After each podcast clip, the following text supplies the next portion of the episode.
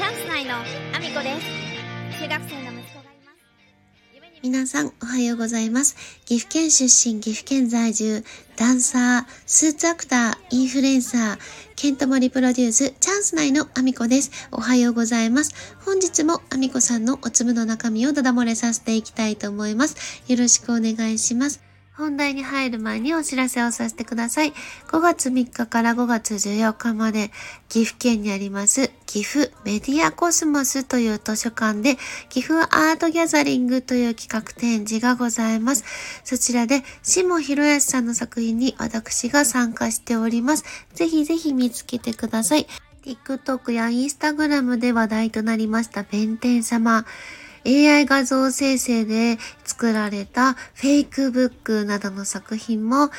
りますので、ぜひぜひ見ていただきたいです。すごい素敵な作品です。そしてもう一つお知らせです。こちらは5月12日から5月28日までの間になります。こちらも岐阜県にあります。ギャラリー小さい家。こちらはギャラリー小さい家の10周年記念企画、私の中の私という企画の中で私が、えー作品として登場しております。こちらの映像作品は寺巻さんという、えー映像作家の方の作品になります。ぜひぜひこちらも合わせてご覧いただきたいです。よろしくお願いします。そんなコーナーで本題に入りたいと思うんですが、今日は西野さんが発売されたばっかりですよね、まだね。4月19日発売のビジネス本、夢と金。こちらですね、初日に10万部を達成するという、あのビジネス本ではあの聞いたことのないような数字なんですけども、こちらね、親子で学ぶ大切なお金の話が書かれている本で、で、夢を語るにはお金が、あの、必ず必要になってきて、お金は切っても切り離せない。何においてもやっぱり必要で、日本人はどうもそれを避けて、癒しいものとして来てしまったがために、学校でも勉強をしていない。で、社会に出て、そのお金にずっと悩まされ続ける知識がないっていうことがやっぱり、あの、大きな問題になってきて、最近になって、このお金の勉強をしていないということが非常に問題であるということがなんかこうやっと社会的にも取り出されるようになってきたなっていう感覚だったんですけど、この西野さんのあの夢と金というこの本の発売に合わせていろんなところでね、西野さんがこの本をたくさんの人に見てもらうために一生懸命こうドブ板営業で動かれている姿もそうだし、動画とかでも今子供たちとその夢と金について語っている動画とかも出ていたり、あとは、その、今まで Voicy でね、ずーっと、多分2019年ぐらいからかな、あの、毎日のように更新されてきたいろんなお話が、最近になってね、こう、切り抜きとして上がるようになってきて、で、それをですね、こう、いろいろ見かけるうちに、例え話って難しいんだなっていうことを私はすごく感じていて、この夢と金という本に関して興味を持っている人はたくさんいるし、自分たちがお金のことを学んでこなかったことで苦労しているって思っている大人がたちがたくさんいて、子供たちにそんな思いをさせたこと、させたくないって思ってるからこそ多分こういう夢と金というビジネス書が爆発的に売れるという現象につながってるとは思うんですけど、それでもお話の中でされてる例え話に対して反感を持っているというか、これは西野さんのことをこうどうも嫌ってる方が多いっていうのは、まあ、あの、もともと私もよく聞いてはいたというか、西野さんから聞いて、あ、そうなんだ、嫌ってる人そんなに多いんだっていうぐらいしか思ってはいなかったんですけど、例え話って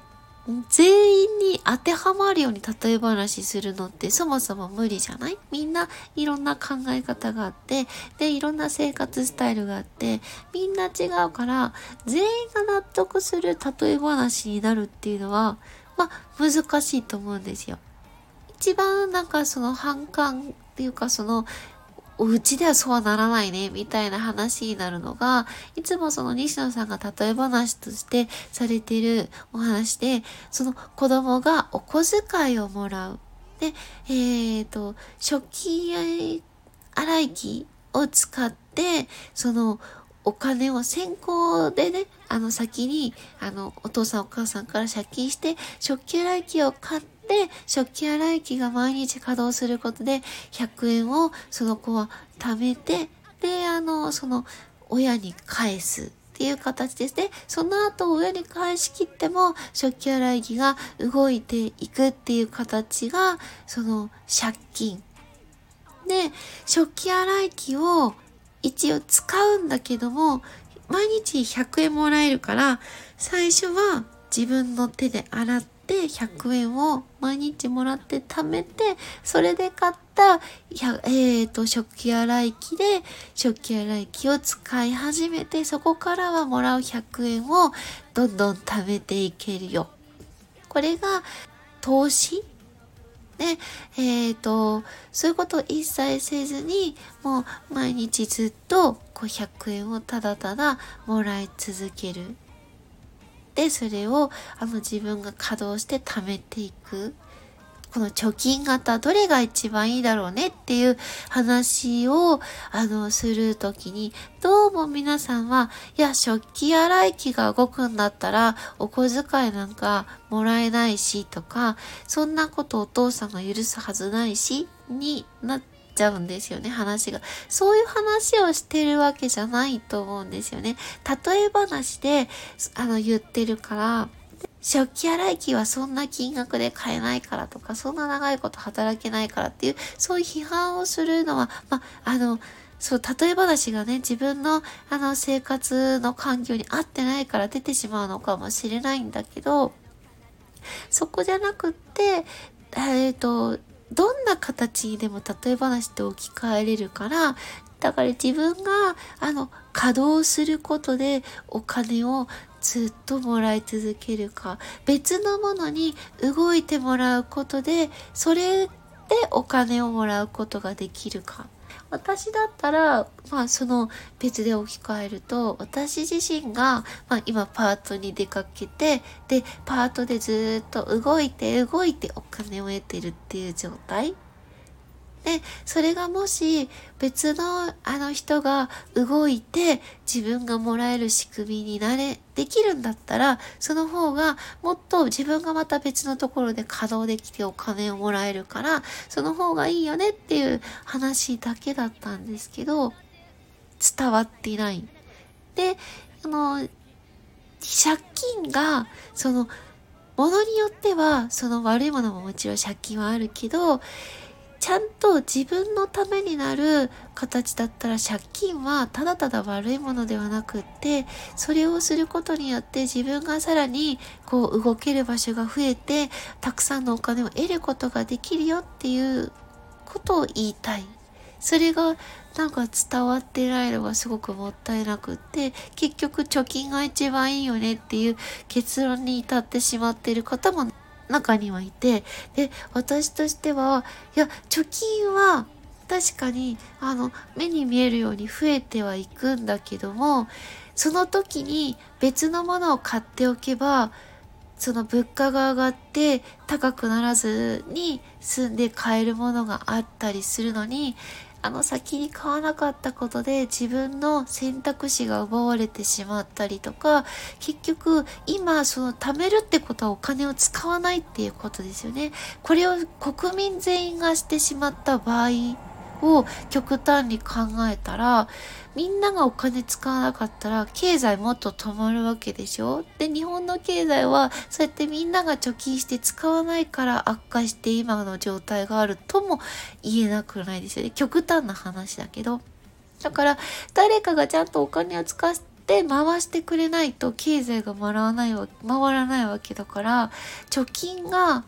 いいとは私は思わないなって思ったのであ例え話がちゃんとみんなにあの自分の中にあの置き換えて伝わるといいなと思ったので今日はちょっとねまとまりのない話ですけどちょっとその話をさせていただきました。皆さんはどう思われましたか？ちょっとねざっくりな話で長くなっちゃいましたけどざっくりなのにね。すいません、えー、そんなコーナーでですね皆様ぜひぜひ、えーインスタや TikTok、えー、そして Twitter など SNS 各 SNS やってますのでフォローよろしくお願いします。ぜひチェックしていただきたいです。そして、え、スタンド FM の方もいいねをよろしくお願いします。では、そんなこんなで今日も一日ご安全にいってらっしゃい。夢に向かって奮闘中チャンス内の